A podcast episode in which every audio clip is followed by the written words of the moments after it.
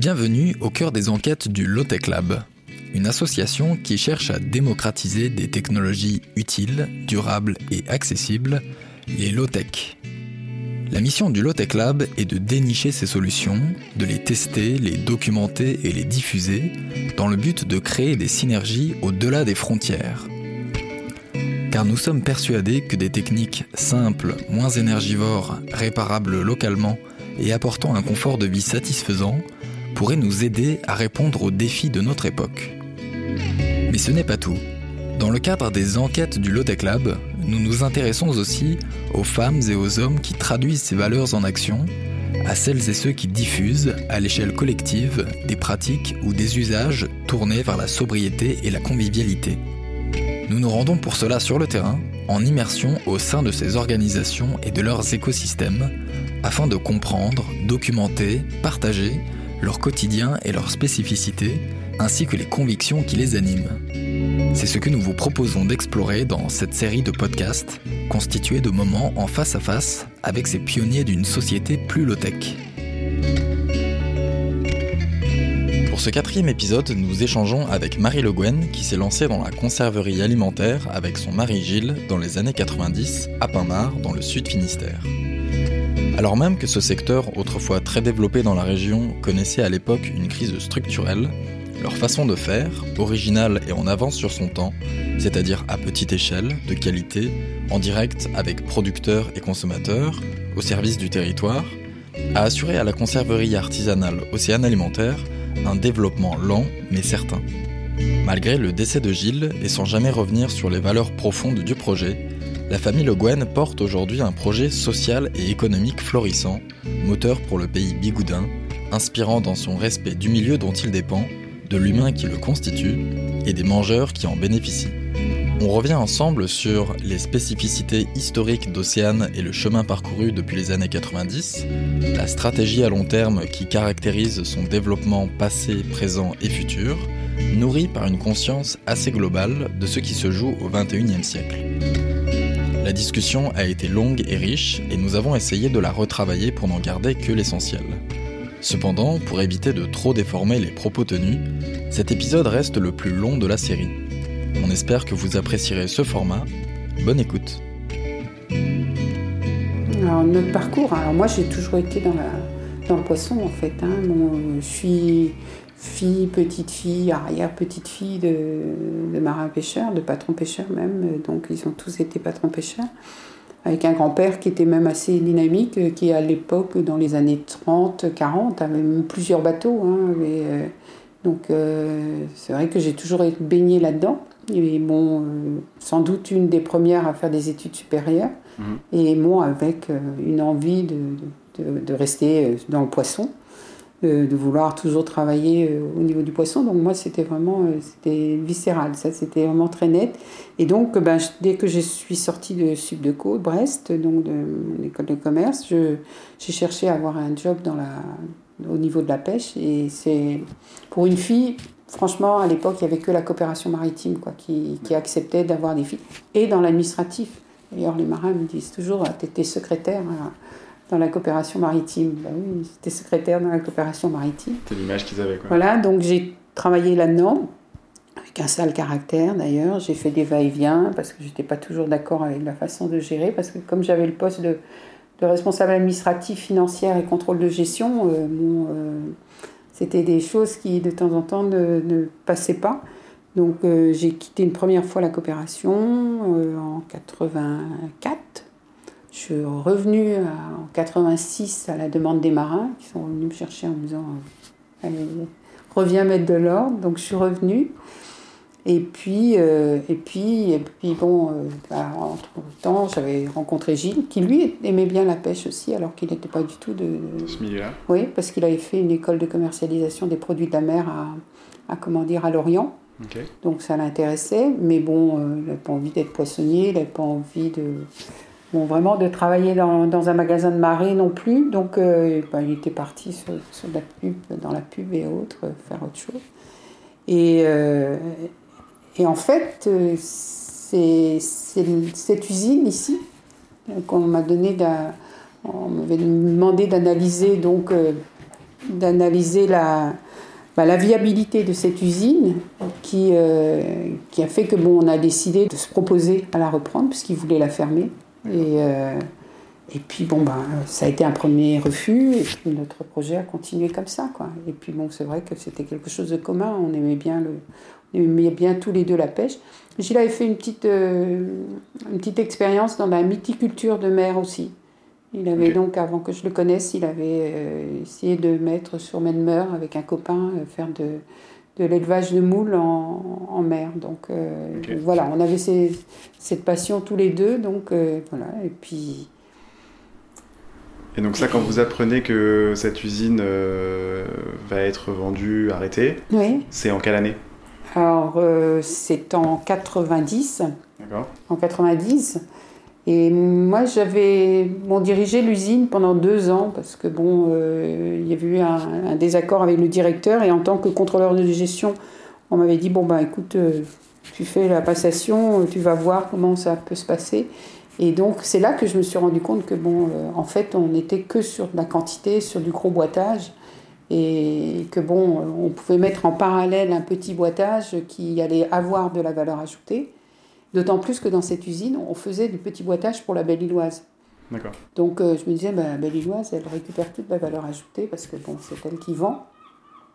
Et, euh, et nous, bon, finalement, on, on produit toujours euh, au prix de revient le, le plus bas. Et le, le, problème est toujours le même, mmh. puisque bon, que ce soit en revendeur ici, on se rend compte que ben, quand on vend, eh ben, il y a une valeur ajoutée de, de multipliée par deux parfois. Et, la valeur ajoutée, elle est toujours pas à la base, quoi. Elle est, jamais au, au, producteur, quoi. Que ce soit bon pour nous, euh, que ce soit, euh, on voit bien, bon, l'agriculture aujourd'hui, euh, la, la, marge, elle est ailleurs, elle n'est pas à celui qui produit, quoi. Donc notre idée dès le départ était de dire, ben, si on fait quelque chose, on le fait, mais on garde la valeur ajoutée.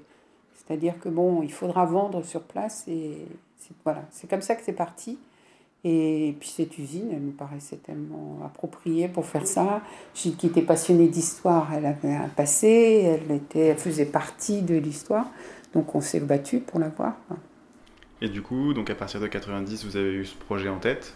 En 90, on a fait une proposition pour reprendre l'usine. Et bon, ça a été un refus. Donc moi, j'ai négocié mon départ. Donc à l'époque, j'ai dit, bon, écoutez, euh, je ne resterai pas dans cette usine, faire un, un mener un projet que je, que je ne soutiens pas. Donc, euh, ben, on a décidé, nous, de, de le monter nous-mêmes. D'autant plus qu'on proposait à Gilles à l'époque de partir à Rennes. Moi, de part... on m'avait proposé en me disant, bon, ok, tu veux pas rester à, à Saint-Guénolé, mais on peut te proposer un poste à Paris. Je dis, non, on va rester ici. Et puis, et puis on avait pris conscience que si tous ceux qui étaient diplômés partaient, bah, finalement, a plus grand monde à rester. Et donc, il fallait créer. Donc, dès, dès 90, enfin 91, puisque on s'est voilà, on, dit, il faut, faut qu'on reste et qu'on crée, euh, on crée sur place parce qu'il y a des opportunités. Faut pas qu'on. À l'époque, on entendait dans la, dans la presse euh, bon, la, migration des. L'exode des, des, diplômés vers les grandes villes, que bon. Euh, je voyais dans ma promo, pratiquement tout le monde partait euh, mm. au minimum Rennes, quoi, Nantes. Bon, euh, il y avait peu de postes dans l'agroalimentaire, hein, c'était des techniciens, c'était euh, pas, pas, pas des, des, commerciaux. Les commerciaux, ils sont tous partis bon, dans la grande distrib, dans les centrales d'achat, dans... Mm. Voilà. Donc ça, c'était hors de question. Et du coup, euh, comment est-ce que vous vous y êtes pris au début pour euh, commencer à, créer, à inventer des recettes, à produire euh, ici? Alors, la première chose qu'on a fait, on a, essayé par le. On est allé prendre un cabinet juridique, on a dit voilà, nous on a ce projet, aidez-nous à, à, comment dire, à, à, le, défendre. Et donc on est allé voir Fidal, la fiduciaire, hein, donc c'est vrai, on nous a monté un beau projet, un beau dossier. Et puis, euh, ils nous ont même accompagnés, hein, voir les, les, banquiers. Et puis là, ils ont vu que, bon, la claque, quoi. Non. Non, on se retrouvait dans une, une, période dans les années 90 où les conserveries fermaient, c'était un secteur qui n'était pas porteur. Donc, les, les comment dire, les banques, les banques ne, ne, suivaient, suivaient pas. Mmh. C'était non, non, non, voilà, ça fait rien. On était. Euh, Donc, une forme d'aveuglement, sans doute, on voulait à tout prix. Et on était assez têtus, hein, autant l'un que l'autre, hein, et donc on a décidé voilà, de, bah, On s'est dit, bah, écoute, on peut toujours faire des crêpes, aller sur les marchés, on vendra nos conserves sur les marchés. On a même commencé à essayer de vendre des crêpes sur la route de la Torche. Euh, je me rappellerai toujours le premier week-end qu'on a commencé. Je suis rentrée en me disant, mais c'est pas possible, quoi. Les gens passent devant moi et puis le regard, c'est un regard de pitié. Ils se disent, mais qu'est-ce qu'il fait là, quoi, à vendre ses crêpes, quoi. Le pauvre, quoi. Mais ça a été ça, hein, les premiers mmh. temps, hein, quand on est allé sur les marchés aussi, les pauvres, quoi. Il faut les aider, quoi. Mmh. Oui, presque, quoi. On s'était. Euh, mais bon, on savait où on voulait aller, nous, donc ça ne nous dérangeait pas. Quoi. Mais c'est vrai qu'au départ, ça a été ça, hein, les pauvres. Donc, pour bien comprendre, euh, Gilles et toi, vous transformiez un peu de poisson chez vous? Oui, à la maison, oui. Donc, c'était la cuisine qui servait de. Oui, on faisait toutes nos rillettes en fait. La rillette, hein, c'était les plus faciles, donc c'était les rillettes qu'on faisait. Ok. Donc. Euh, que vous mettiez en boîte Oui. Et que vous vendiez sur les marchés Et qu'on vendait sur les marchés en parallèle. Tout en se rendant compte que bon, le, le marché n'était pas un, c'est pas un lieu pour les concerts. Oui. C'est pas un lieu pour les concerts. Donc on a fait des salons aussi. Mhm.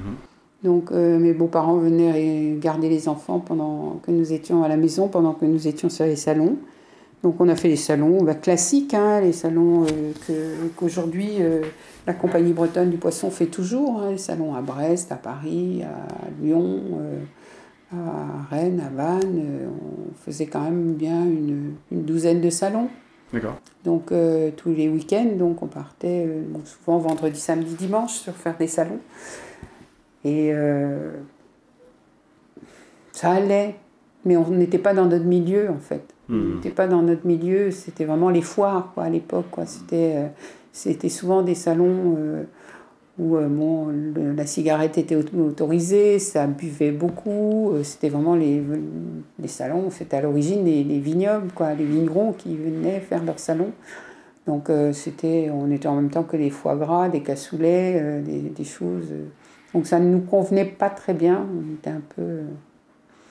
Et puis, et puis un jour, sur le salon, il y a y a une, dame qui faisait depuis très très longtemps, les, de la région de Bordeaux, qui faisait depuis très très longtemps les salons et qui faisait du, cassoulet et du foie gras, qui marchait très très bien d'ailleurs. Bon, toujours, on nous a, des petits jeunes qu'on prenait en pitié sans doute, ou bien qu'on était, on avait de la sympathie pour eux, qui nous dit euh, franchement, si nous, on pouvait, euh, on, est de plus en plus nombreux à faire du foie gras, euh, on est de plus en plus nombreux, euh, vous êtes aussi de plus en plus nombreux à faire des conserves. Il y avait Scarlett, il y avait Kerbriand, il y avait bon, Furic qui venait d'arriver aussi. Et dit, moi, j'essaierai de rentrer dans le monde du bio, là, il y a, y a tout à faire. Quoi. Hmm. Et du coup, on s'est intéressé. Et, et puis, on n'est pas allé tout de suite sur un salon euh, bio, on est allé sur, euh, sur anciennement Natexpo, qui est aujourd'hui, où c'était un, salon pour les professionnels.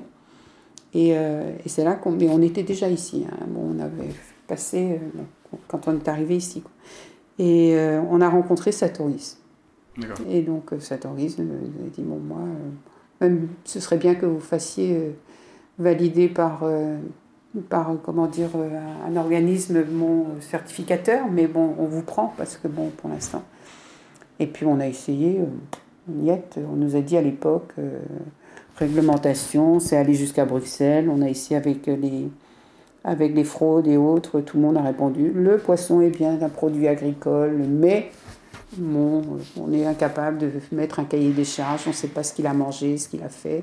Résultat, vous n'aurez pas le, donc Nature et Progrès est venu sur place visiter, voir comment on travaillait, comment on faisait. Puis elle a dit, bon ok, c'est une entreprise qui peut rentrer dans les salons bio.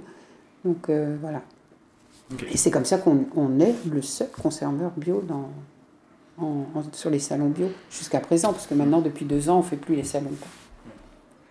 Et donc, euh, qu'est-ce qui s'est passé donc entre 92, le moment où vous commencez à, à produire vos propres conserves, euh, à les vendre en parallèle de faire des crêpes et de vendre sur les marchés, sur les salons. Euh, euh, et, donc l'installation ici.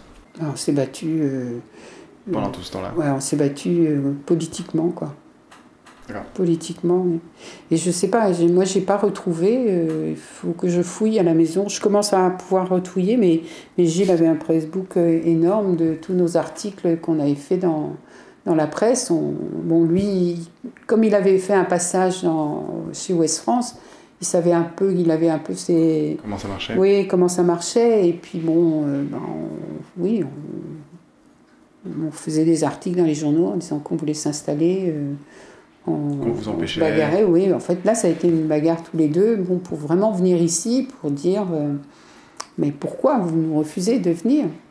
Mais parce que, bon, bah, c'était des jeunes, ça allait pas marcher, et puis, euh, bon, ouais, on a même eu, un jour, on a été convoqué par le maire de Plumeur, en nous disant, mais vous vous rendez compte, euh, vous avez trois enfants, vous n'arrêtez pas de, vous battre, vous voulez à tout prix avoir ce, bâtiment, euh, vous allez au casse-pipe, euh, mais tout le monde, quoi, tout le monde.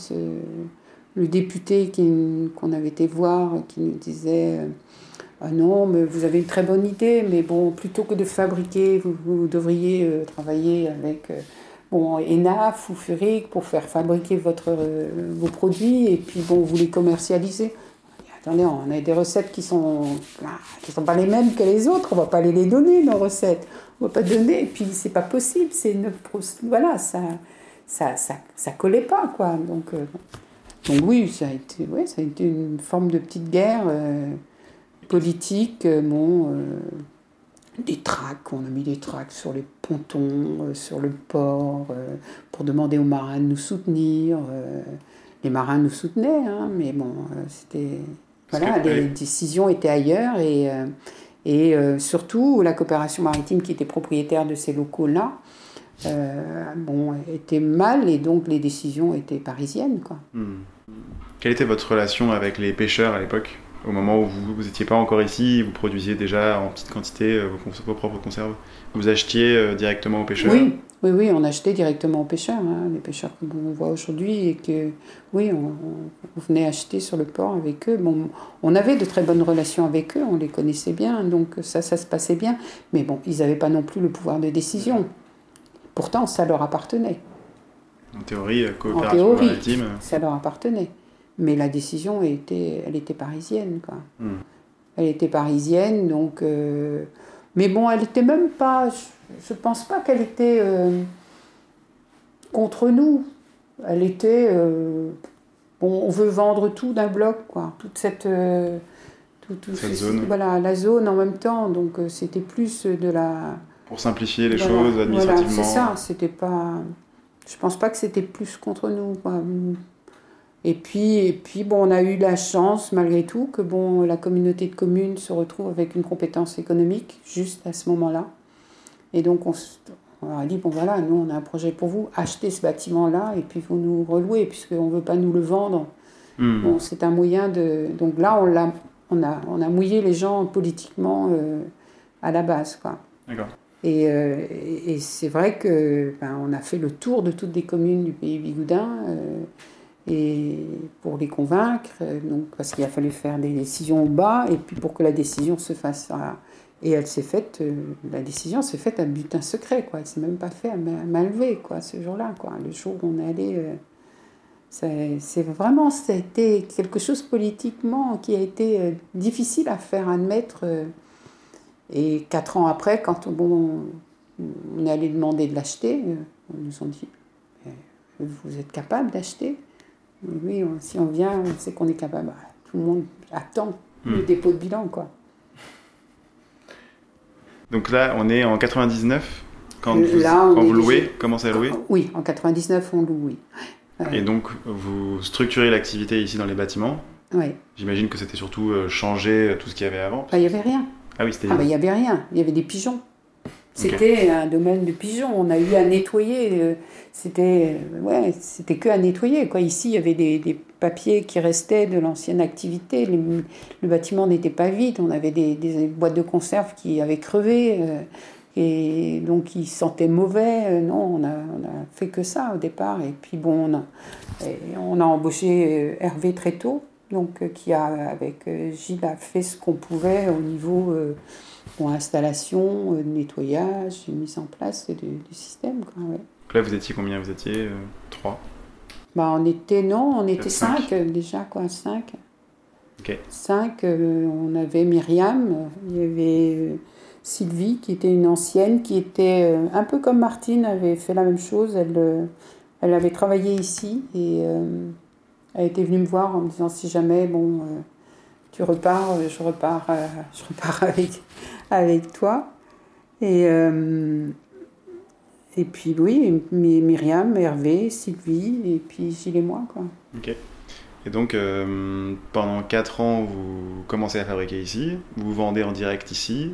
Là, c'est là que vous rencontrez peut-être Satoris aussi sur les. Oui, oui. Sur les Tout de suite, de 2000, je crois, 2000, 2001, on a dû rencontrer, euh, oui. Et donc là, ça marche bien, ça monte en, ça monte en, Ah oui, ça, oui, c'est, en Enfin, volume.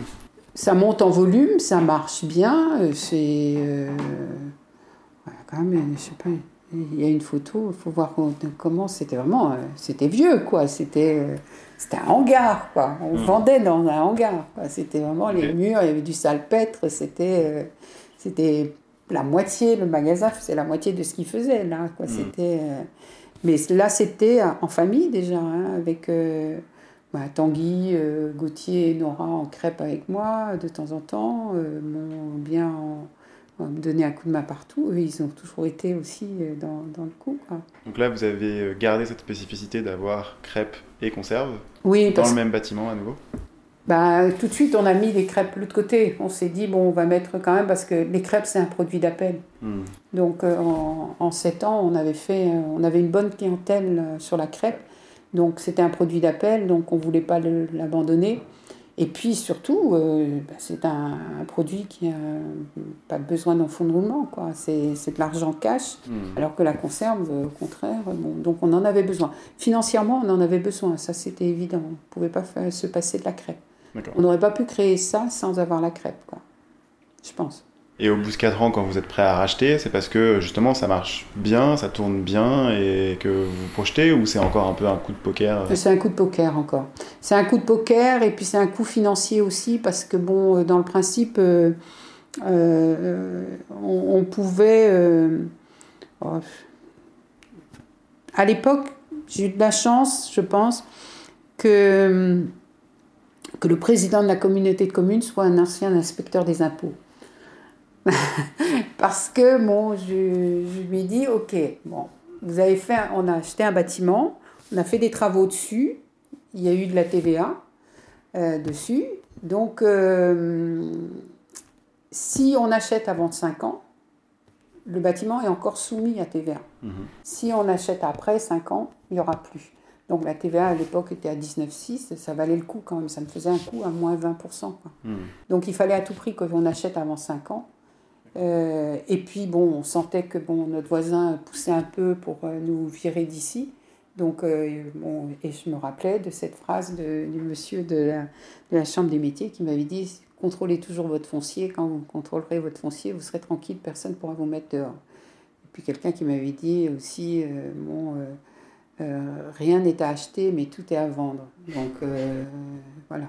Donc, c'est. C'est le vendeur qui a la main, donc il faut à tout prix que bon, je, je force, euh, je fais ce forcing de ce côté-là, et puis on a fait tous les deux le forcing, Gilles et moi, pour, pour l'acheter. Et pour ça, bon, euh, pareil, eh ben, à chaque fois, il faut aussi euh, aller séduire le, le banquier qui, à l'époque, bah, a exigé qu'on mette notre maison en vente. Donc on a mis notre maison en vente. Officiellement, Hmm. mais pas officiellement. Voilà, elle n'était pas, elle était pas vraiment à vendre. Quoi. Hmm. Et euh, peut-être pour revenir sur euh, la spécificité de la conserve euh, océan alimentaire, euh, est-ce que depuis le début, donc les premières recettes, les premières productions chez vous, et à partir du moment où vous avez été installé là, vous avez toujours eu cette vocation de travailler en direct le, le produit, la matière première n'a en- changé ça. D'où est-ce que ça venait? Bah, démarche-là D'où ça venait de cette démarche, c'est qu'on voulait faire un produit comme à la maison. Hmm. Voilà. Bon, moi j'avais toujours vu ma mère faire, euh, pas des rillettes, mais euh, euh, faire des, des conserves de, de thon. Mhm. Euh, donc tout le monde faisait des conserves de thon à la maison et mon, Et, donc la boîte métal, c'était l'industriel, le, le, verre, c'était la maison. Donc c'était ça qu'on voulait le faire. Hein, on voulait faire donc, et puis bon, par, par facilité aussi, parce qu'on ne pouvait pas faire de la conserve bon, métallique chez nous, parce que bon, il fallait une sertisseuse. Or, bon, une sertisseuse, c'était impossible à trouver. Donc on a commencé par, par les, le verre et et sur les salons qu'on avait fait aussi, on avait vu que finalement, ailleurs que dans le poisson, ben, le foie gras, il était dans, dans, des, oui, dans les bocaux, les, les cassoulets étaient dans les bocaux, on commençait à faire des pâtés euh, de, de, de, de canard ou d'autres choses dans des, des, bocaux. Donc euh, les autres que, le, que l'industrie du poisson faisait des bocaux. Pour, alors pourquoi nous, on ne ferait pas des bocaux quoi hmm. Et on ne voulait pas non plus faire des rillettes comme un coproduit. Mhm. ce que faisaient les autres. En fait, on voulait faire des rillettes comme on fait des rillettes, bon, euh, comme on fait des rillettes au Mans ou ailleurs. Euh, et encore une fois, maison, comme, comme, comme à la maison. Comme à la maison, oui. Comme à la maison, oui. Et, euh, et donc ça, c'était la démarche. Pourquoi est-ce que des bocaux en verre? Et l'autre question, c'était pourquoi transformer du frais et absolument vouloir pas passer par la congélation ou la surgélation? Parce que je venais de, de, la coopération maritime. Et la coopération maritime, euh, euh, j'avais vécu l'épopée surgélation, mmh. où on surgelait du, du poisson et, et restait toujours dans l'idée dans, que mon père me disait toujours, euh, quand la, la, coopération a commencé comme ça, le meilleur entrepôt quand du poisson n'est pas vendu, c'est de le laisser dans la mer. Ça ne sert à rien de mettre dans, dans un frigo. Donc, euh, au contraire, il faut travailler à saison les poissons. Et, et donc, c'est pour cette raison qu'on est parti comme ça sur du poisson frais et non du poisson euh, congelé. Et ça a créé progressivement, c'est devenu notre identité. Et, et puis la facilité, toujours. C'est beaucoup plus facile quoi, que. Hmm que d'acheter, d'imaginer, de stocker, de, de transporter. Donc on est sur un port, c'est facile de faire ça sur un port. Surtout qu'on avait tout à l'époque. On avait du maquereau sur place, on avait du, de la sardine sur place, on avait le thon sur place. Euh, donc on avait tout là. Donc mmh. euh, oui, il fallait faire ça. Surtout, c'était pas quand même encore des gros volumes, quoi. Donc, euh, et puis le plaisir de travailler le poisson. C'est tellement plus je me rappelais quand on travaillait avec l'usine, quand on travaillait du thon pour, les, pour puisqu'on faisait du gros boitage. Donc, gros boitage, c'était du congelé. Belle-Illoise, c'était du frais. Euh, de, voir l'ambiance dans l'usine qui était totalement différente. Les femmes étaient heureuses de travailler du poisson frais. Poisson qui, qui était beau, qui sentait bon, qui sentait rien en plus. Hmm. Parce qu'un poisson qui, euh, qui est surgelé, euh, qui a commencé à s'oxyder, euh, comme de la sardine, ça, quand c'est cuit, ça sent fort, c'est pas bon. Donc, il était hors de question. Et donc, comme dit Gilles, avec une bonne, un, produit de bonne qualité, on ne peut pas faire une mauvaise conserve. Hmm. Donc, c'était ça. C'était pour nous, faire du frais, c'était synonyme. Si on voulait faire un produit de qualité qui allait bien se vendre, c'était obligatoirement du frais. On ne pouvait pas faire du, du congelé. C'est pas possible. Hmm.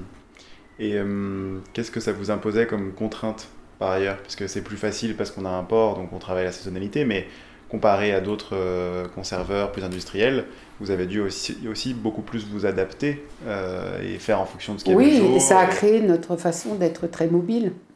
Hmm. D'être, je ne sais pas si Hervé vous l'a dit, mais les premiers temps, c'est un stress de ne pas savoir ce qu'on va faire demain. Quoi. Hmm. On a du personnel à donc lui, il a bien mis 3, 4 ans, 5 ans avant de, de, de, que ça devienne une seconde nature, de se dire, bon voilà, si, il faut que j'ai ça et ça. Et il y avait, à tel point que bon, on avait même euh, gardé notre étiquetage en étiquetage manuel pour que bon, le jour où on n'avait rien, que les, quand les filles venaient travailler, ben, on, puisse avoir de l'étiquetage à faire. Hmm. Donc euh, non, c'est stressant de travailler comme ça.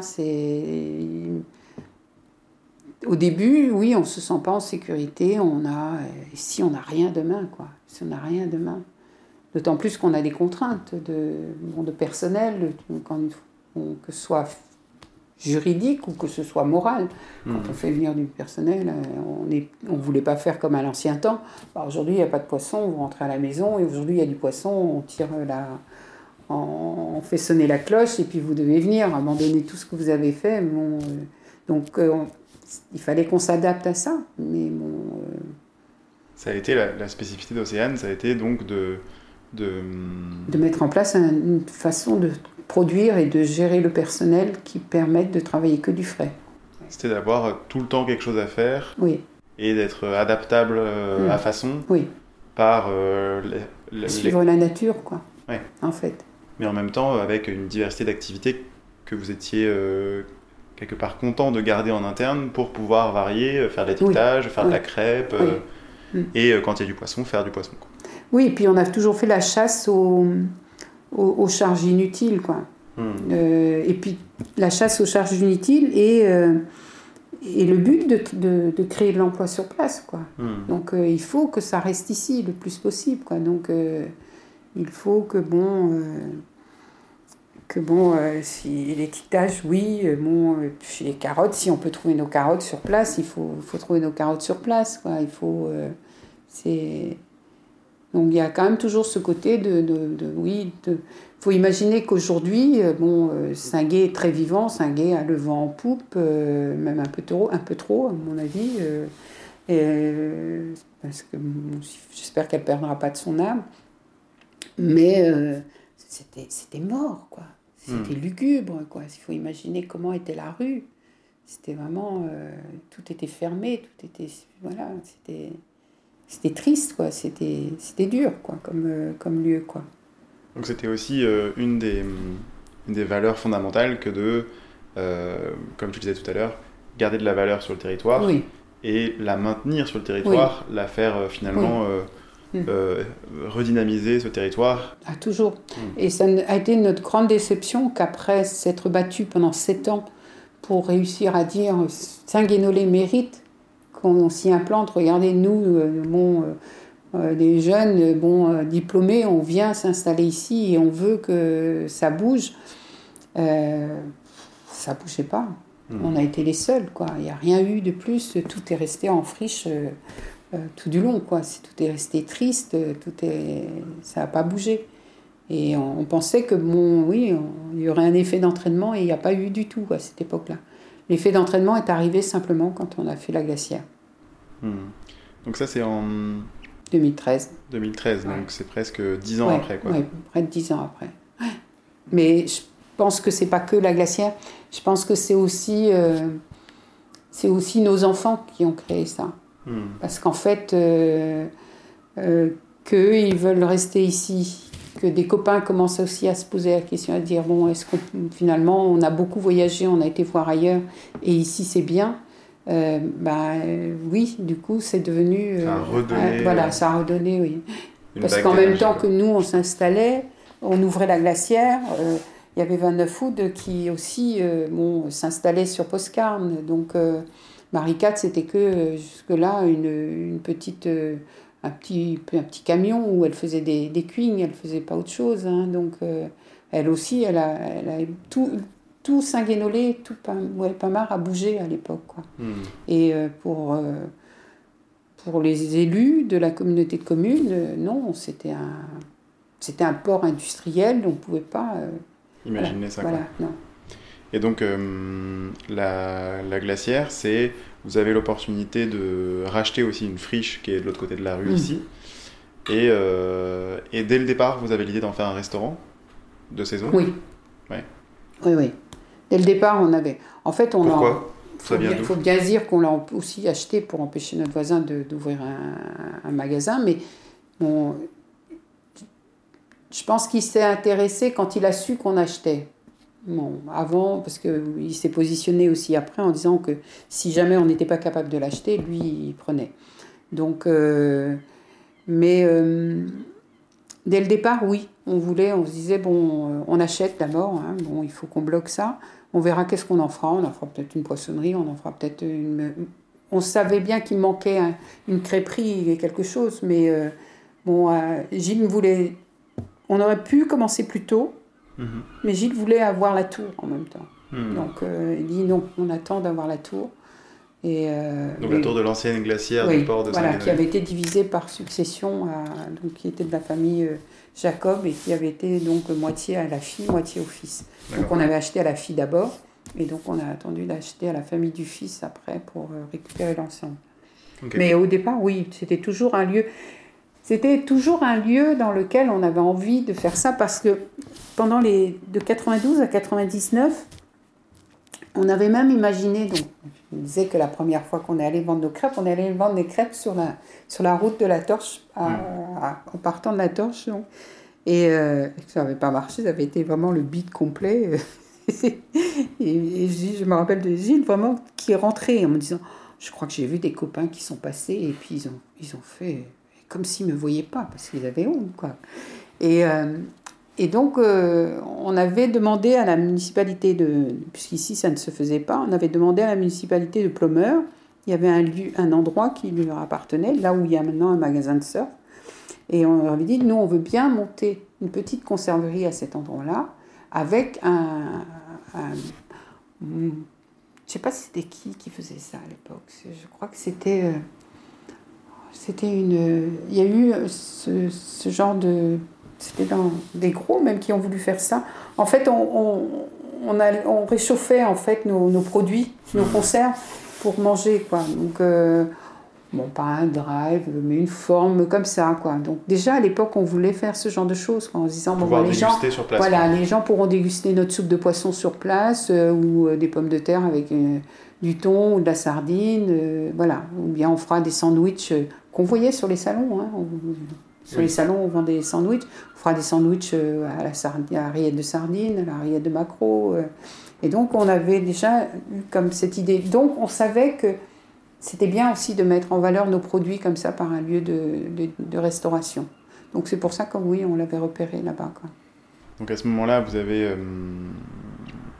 l'idée de ce restaurant, en tout cas qui se monte. Euh, la crêperie qui, qui a aussi deux saisons, elle, c'est plutôt euh, Oui. une partie de l'année. Mhm. Et puis, la conserverie. Tanguy, aujourd'hui, il vient de.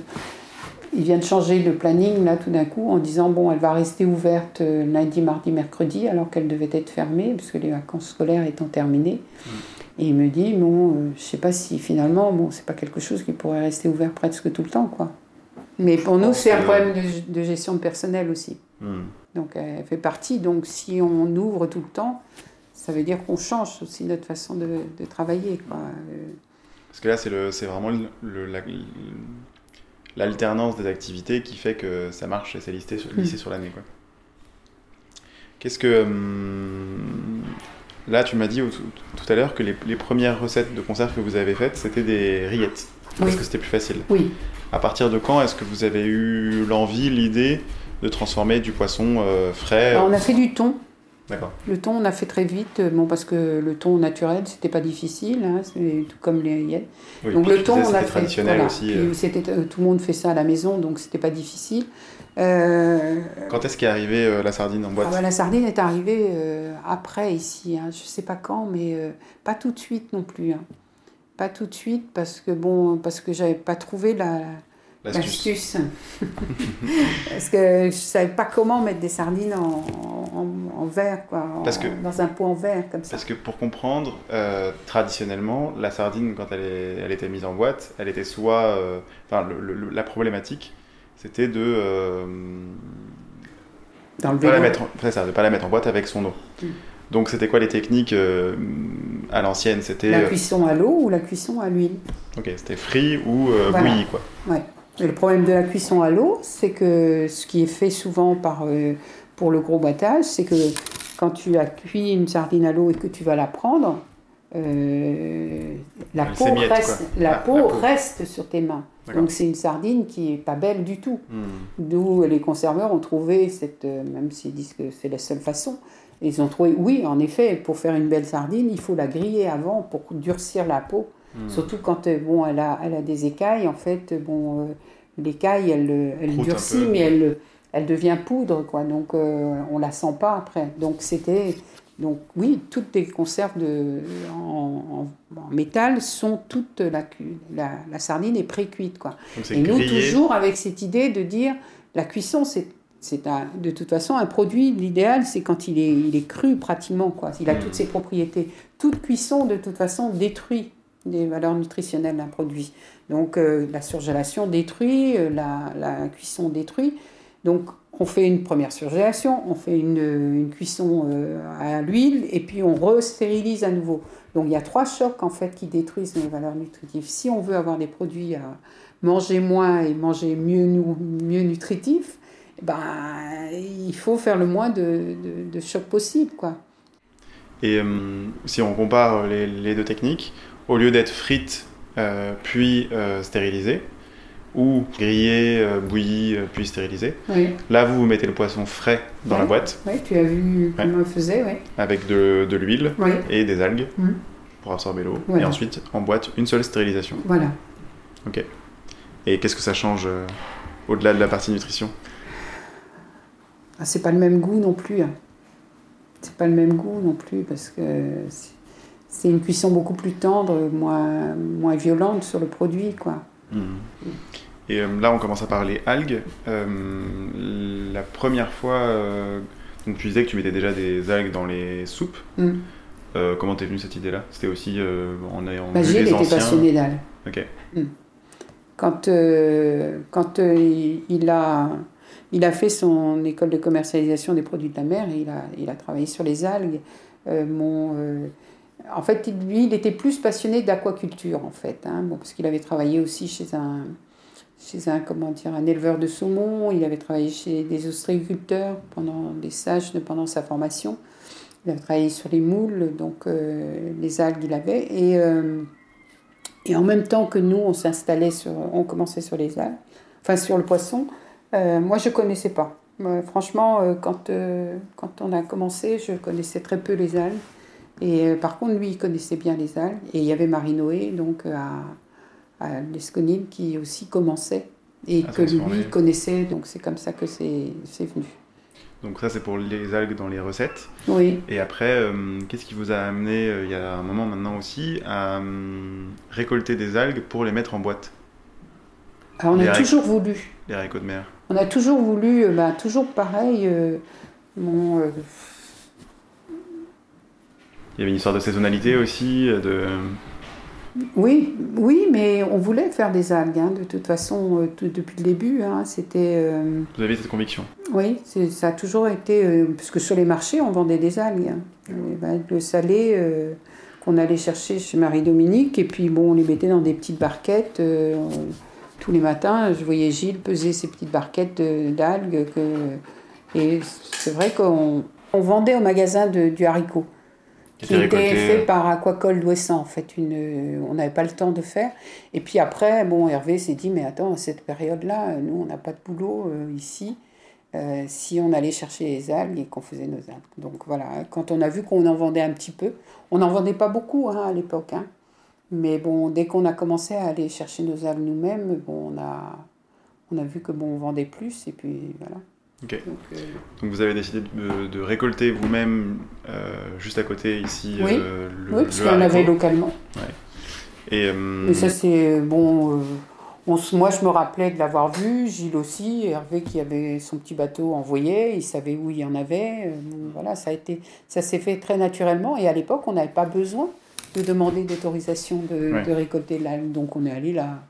On a prévenu, on faisait simplement une déclaration, c'est-à-dire qu'on a prévenu les affaires maritimes, comme quoi on, on faisait, euh, bon, on récoltait, point, quoi. On n'avait pas de.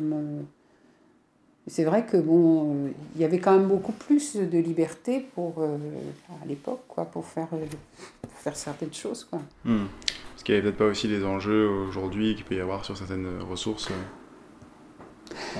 Alors moi, je dirais, de, il faut quand même qu'on se méfie quand même, quoi, parce que bon, dire qu'il y a de l'enjeu sur de la ressource sert aux plus gros, en fait. Hmm. C'est pas des petits qui arrivent qui vont faire du mal. Hein. C'est sert aux plus gros, simplement. Donc, euh, ce sont des rentes, en fait, qu'on défend partout, quoi. Hmm. On a vu, les, à l'époque, il n'y avait pas de licence, il n'y avait pas de quota, il n'y avait pas de ceci non plus au niveau de la pêche. Et on se rend compte en fait que, bon, au bout du compte, c'est les gros qui, qui s'en sortent le mieux. Sont les gros qui arrivent à avoir les licences, qui, ont, euh, qui savent où aller les chercher, qui... euh, Parce que, parce que tout simplement, plus il y a de cadre juridique, légal, Ouais. administratif, plus il y a de charges pour un petit oui, qui n'est pas capable d'assumer au bout d'un moment. tout à fait. Et donc, ce- la personne qui va, enfin, le, l'acteur qui va s'en sortir, c'est celui qui va pouvoir avoir une flotte ou avoir euh, un Ou certain bien nombre de d'une instance juridique, euh, les moyens de payer des avocats pour monter des, bon, des contrats, pour monter ceci, cela. Donc, ça favorise la concentration Tout à et fait. la croissance des, Tout à fait.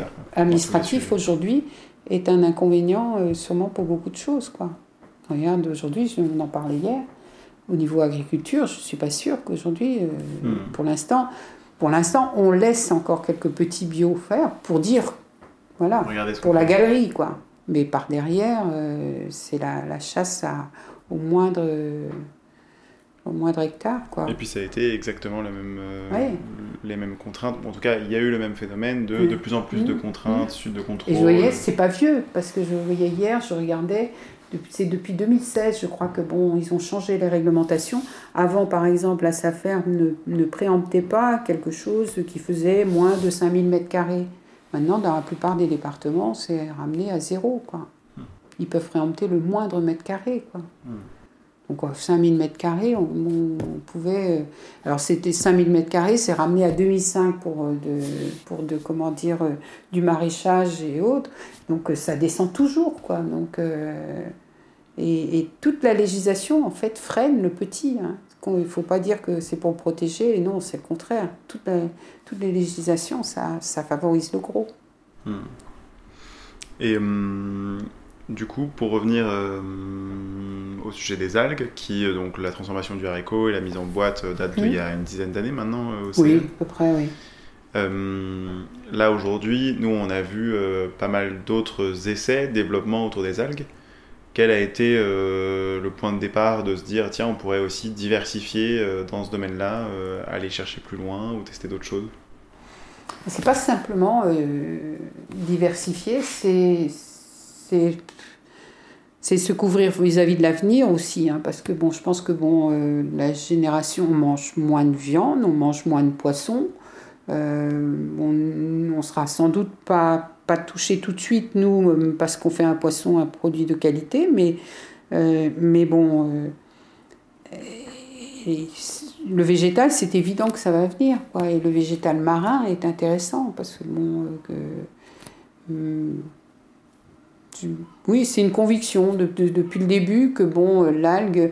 Par contre, euh, à pendant ces 20 ans on- qu'on regarde l'algue, c'est très difficile de construire une entreprise que sur l'algue, quoi, en Mhm. gardant des valeurs, tout du moins, quoi, parce que il y a, c'est, quand on, c'est plus facile de rentabiliser une entreprise comme la nôtre que bon, on va, on va partir avec euh, à 300 euros de conserve de poisson, on va pas partir avec 300 euros de, d'algues, quoi. Mm, mm. Donc, euh, par contre, en second, venir par derrière, oui, on peut devenir un acteur sur l'algue localement et, pour, et participer à ce que aussi la consommation d'algues se développe. Parce que bon, ben, par pourquoi ils nous offrent des algues alors qu'ils font des bonnes conserves de poisson C'est que sans doute c'est pas mauvais. Mm. On goûte et puis ça, ça va. Le, le restaurant est, est intéressant pour ça aussi parce que bon, on met systématiquement de l'algue. Donc, euh, il se passe pas, je pense, un, un seul euh, un seul pot euh, ou un seul, oui, une seule soirée avec euh, les, les jeunes qui, qui gravitent autour de la glacière sans qu'il n'y ait pas un tartare d'algues, quoi, par Mhm. exemple. Quoi. C'est euh, systématique aujourd'hui. Quoi. Donc euh, c'est comme ça qu'on arrivera aussi à, à faire que bon, on mangera l'algue. Parce que nous, par notre expérience, on se rend compte que bon, euh, autant euh, en tant que breton, manger du beurre, on a toujours du beurre chez nous, pratiquement. Euh, on a toujours du sel et du poivre, euh, du sucre. Par contre, euh, des algues, il faut faire l'effort de les avoir. Si on Mhm. les a pas, on est capable de cuisiner sans algues, quoi. Oui. C'est pas quelque chose qui est automatique culture, dans la qui culture encore. On, on fait l'effort de l'avoir, on va l'utiliser, mais mais c'est pas voilà. S'il y en a pas, on s'en passe. Et si, on- et si on voilà, Mhm. et on perd vite l'habitude. C'est une habitude qu'il faut créer et elle- je pense qu'elle se créera euh, sur plusieurs générations. Quoi. Ça ne se créera pas tout de suite comme ça. Surtout ici, en plus, l'algue, pour, euh, euh, c'est c'est vraiment mon produit du pauvre. Quoi. C'est- Et du coup, il y a cet enjeu euh, ou cette force peut-être de, de, pour Océane d'avoir aussi euh, un, un, magasin en direct et un restaurant en direct qui vous permettent d'avoir un contact direct et tiens, on teste telle chose, comment est-ce que c'est perçu, comment est-ce que c'est apprécié ou pas. Oui, ça c'est important, oui. Et ça, c'est. Je pense que bon, beaucoup de. de ah, maintenant, je ne sais pas si ça existe toujours, mais je me souviens de bon, euh, d'une une salaisonnerie, une salaison, une entreprise de salaison, donc euh, qui s'appelait Cogan à Rospordin, et euh, quand, qui, était, qui marchait très bien quand j'avais une copine qui travaillait là-dedans. Et ils avaient repris un, ils avaient repris une entreprise de traiteurs. Et, euh, et à l'époque, euh, tout le monde avait été étonné pourquoi ils avaient. Ils me disent parce qu'on est déconnecté, on ne sait plus qu'est-ce que. On, fait des études de marché, on a des sociétés qui nous disent ça c'est bon, c'est le goût, c'est ceci, c'est cela. Mais en fait, euh, non, on est déconnecté du marché. On a des prescripteurs là-haut qui nous disent ouais, on veut quelque chose de, salé, de sucré, euh, de coloré, de ceci, cela. Mais est-ce que le client c'est ce qu'il veut? On n'en sait rien. Hmm. Et à l'époque, ils avaient repris le, pour tester des, formules comme ça. Et je pense que oui, c'est important d'avoir la réaction du client. D'autant plus que, un peu là, ce que tu disais tout à l'heure, c'est aussi que vous, vous êtes en prise directe avec la ressource, donc vous connaissez les enjeux de la ressource, hmm. et vous avez peut-être même une vision plus complète ou plus claire de euh, vers quelle nouvelle consommation il faut aller pour peut-être euh, euh, bah, éviter la pression sur trop de sur telle espèce ou telle, autre bien, sûr. Vous, êtes, vous, êtes, les mieux placés enfin en étant à l'intersection entre les producteurs que ce soit les pêcheurs les maraîchers mm. etc mm. qui sont confrontés eux à des problématiques et en étant vendeurs en direct mm. bah, vous pouvez faire ce lien et, et donc essayer d'encourager ou de favoriser plus ou moins. Ça, ça, ça c'est resté aussi un peu dans ma, bah, ma formation initiale, en fait, parce que comme j'ai travaillé dans la coopération, dans l'opération qui était des opérations de, de retrait, mmh. c'est-à-dire des surplus de marchandises donc, qui ne trouvaient pas preneur parce que le marché était peut-être sur la lotte ou bien sur euh, autre chose et que la sardine, bah, elle servait que à faire euh, de la conserve et elle allait à la poubelle autrement ou elle faisait. Donc ça, oui, valoriser des produits comme ça qui sont des beaux produits bon, euh, et qui coûte pas cher, oui, ça c'est vraiment un challenge qui, qui est, mais qui reste aussi dans notre tête, quoi, bon, euh, de, de, de, départ, quoi, c'était comme ça. C'est quoi les autres euh, valeurs comme ça fortes de départ, et on en a abordé pas mal, mais qui, qui ont animé depuis le début le projet et qui, qui le nourrissent encore aujourd'hui? Tu disais par exemple, là on parlait d'avoir un, produit de qualité, beau, mais accessible, en tout cas qui reste hmm. accessible. Qu'est-ce que tu verrais d'autre? On a parlé du frais, du local, beaucoup. Bah, il y a aussi quand même, bon, euh, aussi quand même la, le, la gestion de personnel. Quoi. Hmm. Il faut que le personnel, quand il vient, il ait envie de venir. Quoi. Hmm. Nous, euh, c'est la phrase qui sort toujours. Le jour où on n'a plus envie de venir, on, retient, on retient personne. Il faut se sentir bien. Quoi. Ça, voilà, ça, c'est très important. Quoi. Euh, et, je pense que c'est pour ça aussi qu'on a une lenteur d'embauche. Hmm. On n'embauche pas euh, comme ça très vite. Euh, bah, par exemple, on a toujours, on n'a jamais accepté de faire de l'intérim, par exemple. Parce que bon, pour moi, l'intérim, c'est vraiment négocier une, une valeur de, des heures de travail, quoi. Or hmm. non, c'est pas pas des heures de travail qu'on cherche. On cherche quelqu'un qui a envie de travailler avec nous et qui veut faire partie de l'équipe et, et qui, va, qui a les mêmes valeurs. Oui. C'est beaucoup comme ça que ça marche. Ce qu'on a compris, c'est que que ce soit pour euh, la vingtaine de salariés que vous êtes aujourd'hui et qui, comme tu dis, euh, se renouvellent peu, ou pas, enfin, euh, quand il y a besoin parce qu'il y a un départ ou quoi, oui, il y a un renouvellement, mais c'est tout. ou pour la vingtaine, trentaine de saisonniers qui viennent, que ce soit sur les crêpes ou sur euh, le mhm. restaurant ou même euh, en pleine saison, sardine thon euh, à la conserverie. la façon que, que vous avez trouvé de, faire en sorte que ça se passe bien entre les gens, c'est plutôt de compter sur le réseau, le bouche à oreille, la, recommandation de, des uns et des autres. Oui, ou alors, bon, encore que moi j'aime bien de temps en temps, de temps en temps intégrer quelqu'un qui sort de l'ordinaire complètement. parce que j'aime bien que ça remue un petit peu, parce que sinon, euh, très vite, on rentre dans... Bah, tout le monde a les mêmes habitudes, tout le monde avance, et donc il faut de temps en temps faire euh, pas que du copinage et pas que de la cooptation. Hmm. Il faut aussi des, des gens qui, nous- oui, qui nous secouent un peu et puis qui nous font nous interroger. Est-ce que bon, euh, c'est voilà, euh, puis nous font parfois montrer aussi que bon, on a raison, que finalement, euh, faut pas tomber dans- trop dans la complexité, faut tom- rester dans la simplicité. C'est le mot, je pense, simple aussi. Des produits simples, on fait pas des produits compliqués. Tous nos produits, on cherche pas à du à- les sophistiquer. Moi, je pense qu'à la maison, euh, si quelqu'un veut mettre un peu, une- un peu de citron ou bien un peu d'é- d'épices, ça sert à rien d'aller faire une sardine à l'huile au citron. Quoi. Je veux dire, bon, euh, un citron, on peut le mettre, euh, voilà, c'est tout simple. Si quelqu'un veut mettre un petit peu de piment dessus, ben, il va mettre un petit peu de piment. Euh, euh, si quelqu'un veut mettre une sauce à la moutarde, il met une sauce à la moutarde. Donc, euh, d'autant plus que pour moi, là, tout ce qui était tomate et, et, et, et comment dire, et moutarde dans, dans la, dans la Conserve. conserve traditionnelle, c'est des cache-misères. Hmm. Voilà. Il y a des choses aussi comme Des goûts. pas trop épicé. Il faut laisser le- la personne épicer derrière. Parce que, bon, pareil, le salé, l'épice, c'est du cache-misère. C'est parce que Mm. bon, on veut cacher un peu le goût du poisson, et qui n'est pas trop bon. Donc, ça, c'est vraiment le plus simple possible. Oui, il faut le garder. Euh, à la fois dans les process et dans la gamme de produits, Dans l'étiquetage, dans euh, oui. l'achalandage du magasin. Mm. Enfin, effectivement, on sent Mm. que. Ça, ça a été un combat aussi, l'étiquetage. Bon, on a eu bon, régulièrement des propositions, même la communication, hein, on a régulièrement des, pro- des propositions. Euh, vous avez une super entreprise, mais bon, euh, si vous communiquiez, ah là là, ce serait. Mais on n'a pas envie de communiquer plus que ça. Donc on n'a pas envie de changer notre étiquette. Notre étiquette, elle est toute simple, il n'y a pas besoin de mettre plus. En fait, il y a quelque part aussi un petit peu euh, une forme de. ah, Pas de rébellion, mais rébellion contre le système qui est très compliqué. Quoi. Hmm. Parce que je te dis qu'à chaque fois qu'on nous demande de mettre quelque chose, ça fait la place au, au Mm. gros. Parce que celui qui a. C'est tout- toute chose qu'on nous oblige à mettre, c'est un frein de toute façon. C'est, ça mange la. Et c'est, c'est ça de moins qu'il y aura dans le produit final qui ira dans l'assiette du, du client.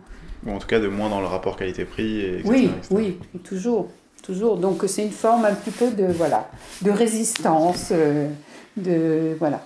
Un autre, euh, enfin, ça me fait penser à un autre, euh, une autre dimension dans laquelle vous résistez aussi un peu à un modèle plus classique peut-être, c'est euh, de dire aujourd'hui, euh, tu le dis et hum, Tanguy le dit aussi, et même c'est écrit je crois sur le site, que euh, bah voilà, pour ce qui est de la conserverie, votre modèle à petite échelle, agile, qui peut s'adapter à la ressource, qui peut avoir des, des, hum, comment dire, des équipes plus ou moins grandes selon la saison, etc. euh, ben il a une limite. Mm. Il peut pas euh, être euh, trop gros parce qu'au bout d'un moment ça marcherait plus. Mm. Ce serait trop de contraintes et trop de complexité justement. Oui. Donc il doit rester à une certaine échelle. Oui. Donc aujourd'hui vous êtes contraint ou vous êtes amené à refuser des, des, des demandes de référencement, des clients. Et ça, je- pense que c'est pas ce qu'on apprend en école de commerce aujourd'hui, mais enfin. Non, mais ça ne nous dérange pas. Voilà, c'est... Mais ça, c'est aussi la... c'est une forme de gestion hein, par le manque. Hein. Hmm. Oui, bien sûr. C'est, pire, c'est que, bon, euh, le- je pense qu'indirectement, quand tu, quand tu dis, bon, voilà, c'est une production limitée, ben, je pense que, bon, oui, on, on en Le vendra. on- on- c'est- on aura peut-être le résultat inverse, c'est-à-dire qu'on vendra plus. Ouais. Mais bon, on a fait déjà le choix que si jamais on en vend plus, on limitera donc la, la vente chez les revendeurs. Hmm. Ça, c'est un, c'est un niveau qu'on va, qu'on bloque, en fait. hein. On ne prend pas de nouveaux revendeurs. Et puis, euh, bon, Préfère on préfère travailler avec le particulier, que ce soit ici ou bien en vente par... Je pense que, bon, après, ce sera la vente par correspondance qui sera sacrifiée, parce que, bon, au niveau carbone, bon, c'est pas obligatoirement très, très bon, quoi. Si, euh, si on pouvait vraiment... euh, De toute façon, on a toujours dit, hein, la vente chez les revendeurs n'était pas obligatoirement très, très rentable. Il fallait pour ça que bon, on aille sur deux pieds. Maintenant, si ce pied va plus vite, euh, le vendre direct ici, ça nous va très bien, parce que ça veut dire que bon, on génère du résultat qui va nous permettre de faire autre chose ici localement. Mais au début, on avait besoin de ça, parce qu'ici c'était beaucoup très, trop saisonnier, c'était pas suffisant, et donc il fallait une, sur l'année quelque chose de bon, euh, de linéaire. Donc en linéaire, c'était les, les, magasins bio sur la France. Donc on, on les a acceptés. Mais on ne pouvait pas aller non plus trop vite parce qu'il fallait que la rentabilité qui était ici suive en même temps. Donc, mais notre but à l'origine, quand on a, quand on, quand on a créé notre truc, Gilles et moi, on ne voulait pas faire de revente. Hein. Être en direct. Par la force des choses, on a été obligé, puisqu'on avait une activité beaucoup trop. Beaucoup plus saisonnière en plus qu'aujourd'hui encore. Hein. Aujourd'hui, la saison, on sent qu'elle qu'elle augmente. En février, nous, on n'avait pas un chat ici. Hein. On, on, allait en vacances. Euh, et puis. Euh, mais du coup, cette, cette, cette euh, spécificité de vous dire, OK, on n'augmente plus, voire on réduit la revente et on, on, on, donne la priorité à la vente en direct ici. Oui. Pour autant, le, le, le résultat, euh, ou en tout cas le chiffre qui est généré, vous avez l'opportunité de soutenir d'autres choses oui. et de développer d'autres choses. Le restaurant en a été un exemple, on en a déjà parlé. Et aujourd'hui, est-ce que tu peux nous dire euh, quels sont les autres euh, projets en cours ou en tout cas, alors on a aussi parlé des algues, mmh. euh, peut-être pour situer aussi pour euh, Mathieu dont tu as parlé, c'est oui. celui qui a porté un peu le, ces dernières années le, le sujet algues, bah, en tout cas la recherche, l'exploration. Voilà, de... oui, voilà, parce qu'en fait, bon, en fait, il fallait qu'on, on avait, il nous a pas peut-être porté, c'est pas ça, on avait une information donc sur, la, sur les algues qui étaient euh, bon, assez nettes, mais on avait besoin de, de plus euh, au niveau donc, de, de, oui, du ramassage de l'algue, savoir comment il y en avait ici, pourquoi il n'y en avait plus ou à quel endroit. Mmh. Ça, c'est encore assez, euh, assez secret, on ne le connaissait pas bien. Mmh. Donc on avait besoin de quelqu'un qui allait sur le terrain un peu pour voir ce genre de choses.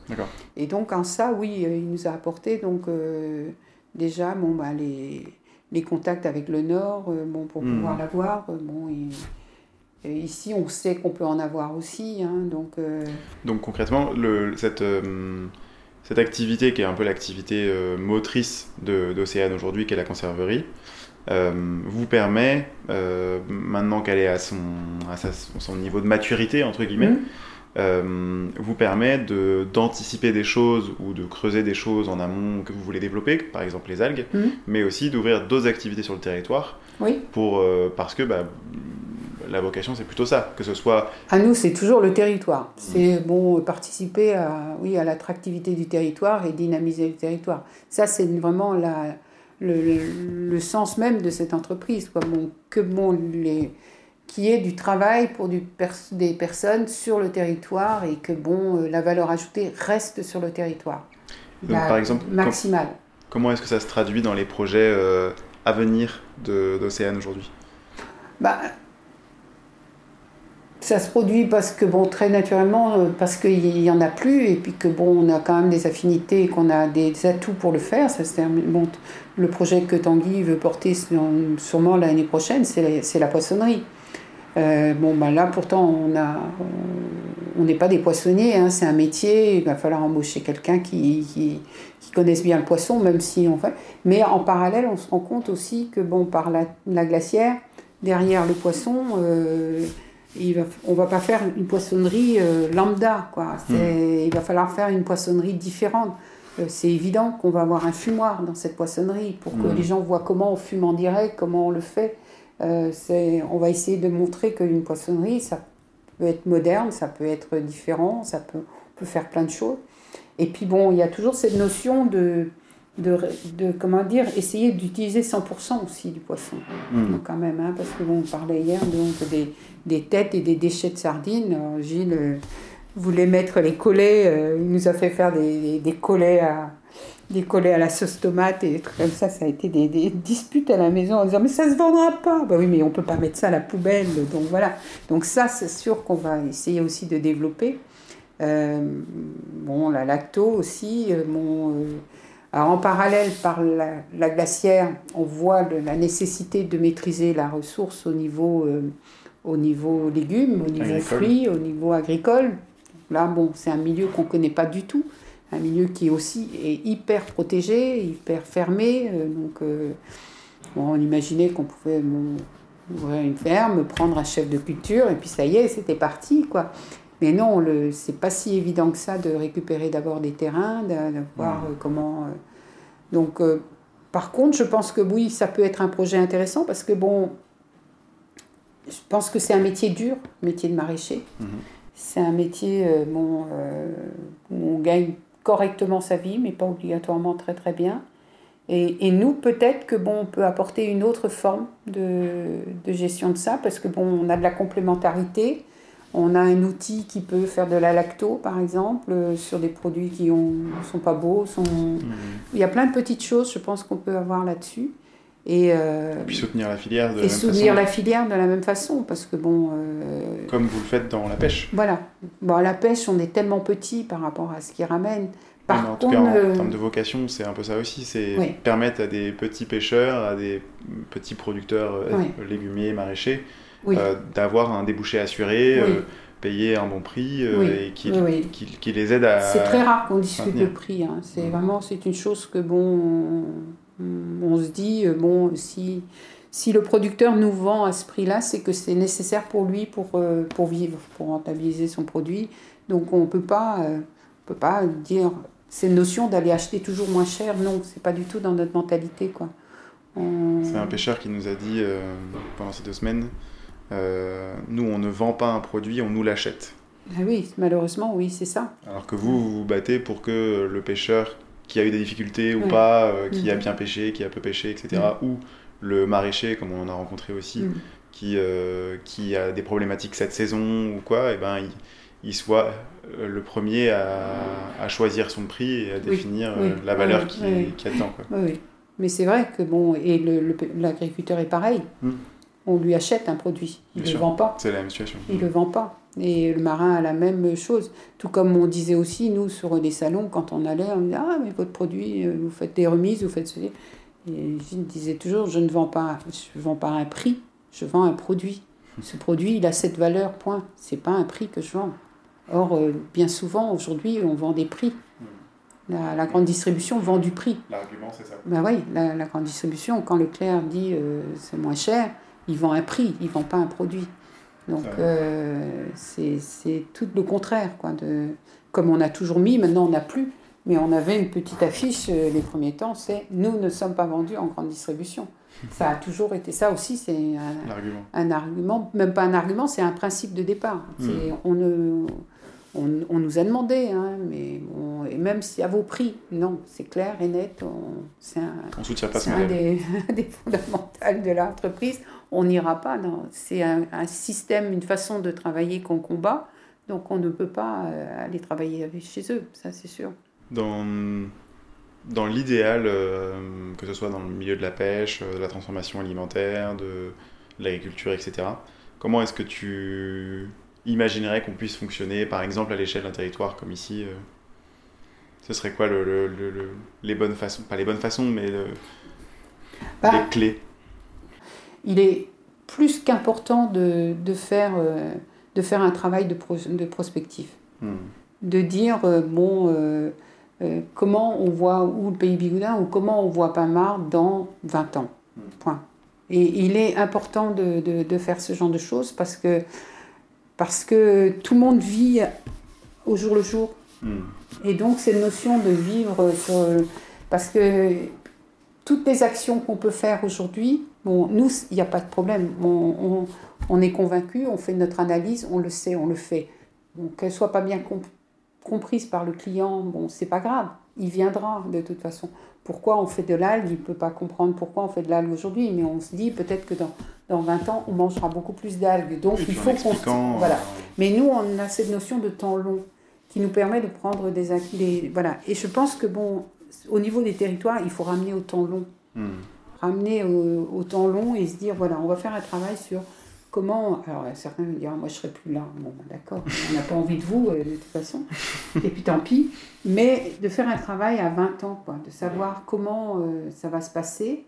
Et ce sont des choses qu'on en parle, on parle souvent et on, on a tous en tête. euh, bah oui, il n'y a plus de logement pour, pour les salariés, parce que nous, on voulait que les gens trouvent du travail ici, mais finalement, bientôt, euh, il n'y aura plus personne à travailler, à pouvoir habiter ici parce que les, logements deviennent trop chers. Donc, euh, et ce sont les personnes qui ont donc les, moyens financiers et qui sont qui prennent leur maison en résidence secondaire qui, viennent. Donc ça, c'est... et, ça va changer, c'est sûr. Donc, qu'est-ce qu'on veut?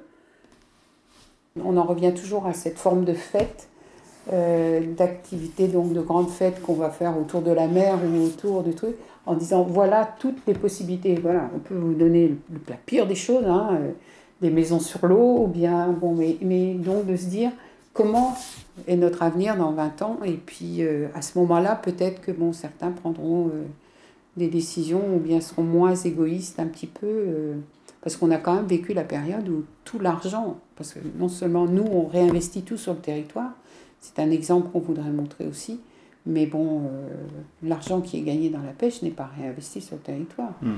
Ils s'achètent des, des, biens immobiliers euh, via leurs banques. Les banques sont responsables de beaucoup de choses, hein, en proposant des, des produits financiers qui sont des investissements sur des, des logements à, à, Lyon ou à Nantes ou acheter un appart à Rennes euh, que, qui est mis en location ou autre chose. Euh, ça, c'est énorme. Du coup, toi, dans cette euh, prospective ou projection du territoire ou plus largement, qu'est-ce que tu souhaites en fait pour ce territoire? Ben, Je me dis que ce territoire, il s'en sortira toujours. Et je pense qu'il s'en sortira toujours. Euh, hmm, parce que, bon, euh, même si quelque part, c'est un peu bah, l'histoire du Covid, un peu pas. On a vécu euh, bon, dans notre coin, on a continué à vivre avec les contraintes qu'on est obligé de garder, mais on n'a pas été tellement touché. Et je pense que bon, si, si c'est un peu le bordel ailleurs, on arrivera toujours aussi, nous, à, un petit peu à, se débrouiller ici. Euh, les, gens ont vraiment un sentiment d'appartenance au territoire, hein, au, du lieu, c'est vrai. Maintenant, euh, en activité, une chose que bon, j'aimerais bien, c'est que bon, les marins et puis bon, les, les, les, locaux, enfin bon, les marins surtout, aient conscience que bon, on peut pas continuer à prendre dans la mer sans lui redonner. Mmh. Donc euh, je pense que pour moi, tout ce qui est, bon, un petit peu. Euh, parce qu'on est, on est inévitablement tourné par la mer. Hein. Bon, de toute façon, c'est. Voilà. La mer, elle coule dans, dans les veines de chaque personne ici, euh, que ce soit là, que ce soit là, que ce soit là. On a la mer partout. Hein. C'est notre chance, c'est notre. Euh, bah, c'est aussi peut-être notre malheur, mais bon, c'est notre chance aussi hein, qu'on ait la mer. Donc, je pense qu'un jour, il faudra imaginer, bon, redonner à la mer aussi ce qu'on prend. Et je pense que bon, l'aquaculture peut apporter quelque chose en ce sens, mais dans le, la forme écloserie.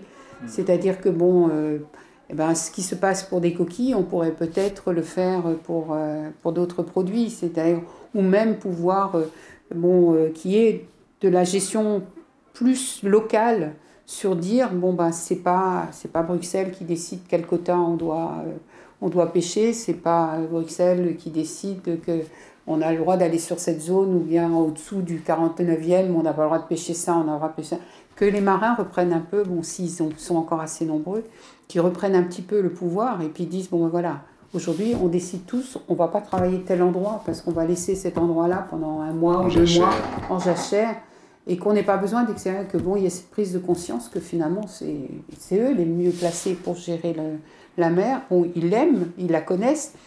Euh, bon, à part certains qui sont, mais qu'on les montre cela, ceux qui sont appâtés que par l'argent, quoi. Hmm.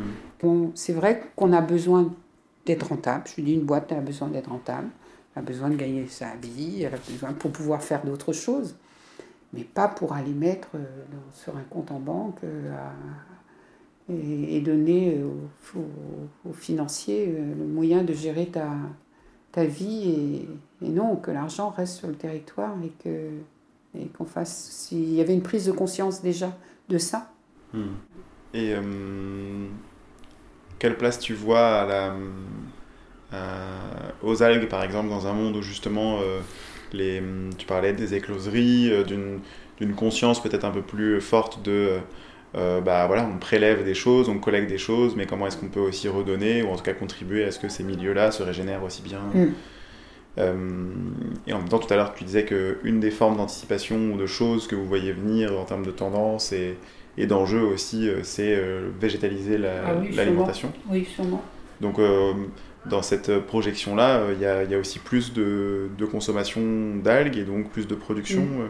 Végétalisation, et puis on, je pense aussi bon, que la lactofermentation marchera très bien dans les années futures parce que c'est un moyen de conservation sain mm. et, et, et, bon, au niveau énergie, tu t'en as pas. Nous, on voit bien avec nos, nos glaces, c'est bien, ça nous fait plaisir, mais c'est une contrainte quoi d'avoir un frigo négatif. Quoi. Mm.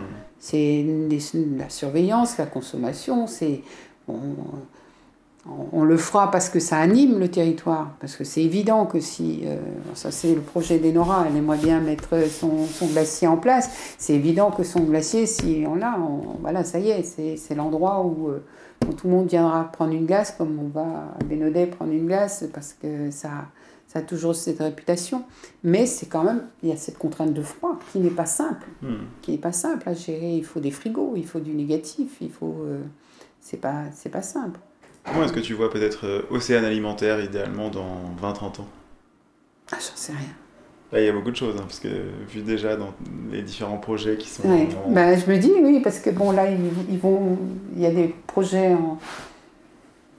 Franchement, euh, franchement, je, je pense que les choses se font aussi par opportunité. Quoi. Il faut, faut être ouvert. Bon, ça passe devant toi, tu dis, ok, jamais on aurait pu imaginer qu'on vendrait de la glace. Quoi. Hmm. Donc, euh, et, bon, et la glace, elle, elle, a un potentiel parce que Marianne aussi, ça lui plaît. Et que sinon, bon, peut-être que ça n'aurait pas accroché comme ça. ça. On aurait fait nos glaces, on aurait dit, oh, c'est trop compliqué. Euh, faut, faut pas continuer, on va faire comme tout le monde, on va aller acheter de la glace ailleurs. Quoi. C'est. Euh, et puis, euh, et puis la glace, c'est le lait. Hmm. C'est le lait, parce que bon, euh, nous actuellement, bon, on a eu pendant 20 ans le seul, la, même personne pour nous fournir en lait. Euh, elle arrête cette année, on va passer avec autre chose. bon, est-ce que le, on va continuer à faire du lait sur le coin? Est-ce que bon, ça va pas baisser? Je sais pas du tout. Ça, c'est là, c'est quelque chose qu'on ne maîtrise pas du tout. Hmm. On va faire nos crêpes au lait végétal. Il faudra quand même garder un peu de vaches, quoi. Elles sont nécessaires aussi pour, euh, pour fumer. Euh, bon, c'est du raisonnable qu'il faut, quoi. Hmm. C'est... Oui, c'est pas. C'est pas voilà. C'est pas la dérives, mais... Voilà, c'est pas la, la ferme à, 150 vaches. Euh, comme moi j'ai à côté de chez moi, qui, où je vois bien que bon, ils gagnent pas leur vie et qui sont malheureux et qui sont ils travaillent comme des fous. Mais par contre, il faut quand même des petites fermes de, de 50, 60 vaches qui entretiennent aussi le territoire, parce qu'on a besoin de nourrir, il y a besoin de cette... Euh, voilà, c'est... Comment est-ce que... Hum, Donc ça, c'est des... Il y a plein de, de, dangers comme ça d'appro, quoi. ça, j'allais dire, des... ces risques-là, euh, comment est-ce que vous les anticipez, ou qu'est-ce que, qu'est-ce que vous mettez en place qui, selon toi, euh, vous, vous, prévaut, ou en tout cas vous, vous, vous renforce face à des éventuels perturbations comme ça bah Là, on on s'est pas posé pour le lait, on s'est pas posé de questions jusqu'à présent. Bon, là, je pense qu'on a trouvé quelqu'un pour, euh, pour à nouveau 7-8 ans. Euh, mais bon, il va falloir travailler pendant ces 7-8 ans à, se dire, euh, très vite, on va lui poser la question qu'on n'a pas posée la dernière fois. Nous, ça semblait évident qu'on allait garder du lait. Hmm. de dire, bon, bah, dans 7-8 ans, qu'est-ce que vous avez prévu de faire quoi si, Nous, on ne peut pas du jour au lendemain. Oui, du jour au lendemain, dire bon, ça y est, j'arrête, j'ai décidé de, liquider mes vaches en 2-3 ans, et puis euh, bon, je vais pas renouveler mon cheptel, et puis bon, voilà. Et, la, même chose sur les autres fournisseurs, que ce soit. sur les autres fournisseurs, c'est évident. Bon, je pense qu'on a, on a bien euh, tiré la, les limites du, du, temps imparti, mais j'ai une dernière question. Mmh. C'est. Euh, si tu devais nous partager une source d'inspiration ou une référence pour toi, ça peut être quelque chose d'historique euh, qui t'a toujours servi de boussole, euh, comme quelque chose de plus récent là euh, que, as, dont tu as eu connaissance, et ça peut être autant, je dis n'importe quoi, une citation, un auteur, ça peut être une, musique, un tableau, ce que tu veux, un film, quelque chose qui te sert de, référence et qui t'a qui servi de source d'inspiration. Ou un exemple concret, euh, quelqu'un que tu connais. Euh, tu nous, as, tu nous as cité beaucoup déjà. Réfléchis pas forcément euh, trop longtemps ce qui te vient en premier. Ah, mais c'est toujours pareil, la simplicité, c'est le fruit d'une longue expérience. Mhm. C'est vraiment celle qui, qui, qui reste. Hein. C'est vraiment essayer de faire les choses simples, quoi. Le moins compliqué possible. Il vaut mieux qu'on ait. euh, c'est c'est une chose que j'ai jamais compris. Pourquoi euh, Bon, moi, je suis une adepte des, des 35 heures, hein, même si on devait passer à 33 euh, ou à 30, euh, je veux dire, je préférerais que. Bon, pourquoi on est toujours dans travailler plus? Pour gagner plus, oui, peut-être, mais bon, pourquoi on pourrait pas travailler moins et gagner plus? Aujourd'hui, ça, c'est vraiment. et donc, pour, plutôt que de faire simple et donc d'avoir une vie agréable, on nous met des complications pour donner du travail à, à des, des gens où c'est ridicule, quoi. Mhm. C'est ridicule. Ça, c'est. Je pense que, bon. euh, moi, c'est revenir à des choses simples. quoi. Les choses- Pourquoi être obligé de faire des contrats? Pourquoi être obligé de. C'est. Quand il y a ce genre de choses, c'est qu'il y a quelque chose euh, de louche. Qui va pas. Mm. Il y a des choses qui vont pas. L'exemple montre, hein, avec notre voisin euh, qui paye son assurance pendant des années et des années. euh, on lui dit aujourd'hui, ah ouais, ça faisait 90 jours que vous n'étiez pas dedans, euh, ce toit s'est effondré, ce n'est plus de notre faute. euh. Il a payé plus de. En 20 ans, euh, il a payé 150 000 euros d'assurance et puis on n'est pas capable de lui rendre l'argent, quoi, un minimum. Ou dire, bon, on met une certaine vétusté, mais on participe quand même un peu, quoi. Mm. Et je dis, quand il y a des contrats, plus ce sera, plus il y aura de contrats, plus il y aura des choses ficelées, plus ce sera compliqué et plus euh, sera moins agréable à vivre. Quoi. Donc revenir à cette simplicité. Revenir à la simplicité, ouais, c'est vraiment, c'est, c'est simple, simple, simple.